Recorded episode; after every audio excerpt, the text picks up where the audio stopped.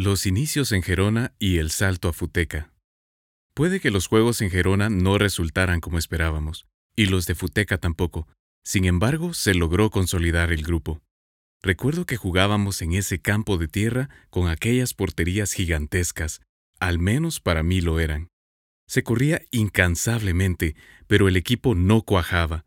Jugaba Gianni, Edson, Pacheco y muchos otros, pero el equipo era un cúmulo de individualidades, y no un equipo como tal. Los juegos respondieron a esa dinámica. No sé si fueron dos o tres juegos, pero en ninguno logramos muy buenos resultados.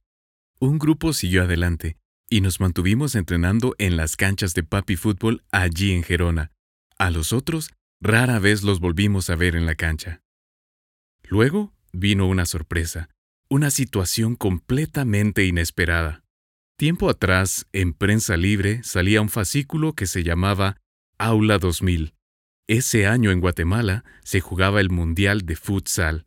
Acá no había liga ni nada, pero se organizó el Mundial. Junto a ello, se realizó un campeonato intercolegial recreando el Mundialito. En el sorteo nos correspondió representar a Guatemala. Las camisetas eran MR, una marca deportiva muy popular en aquel momento si no recuerdo mal, y con ella nos aventuramos a jugar el campeonato en Futeca. La experiencia nos demostró que meterse a jugar sin saber bien las reglas era sumamente complicado.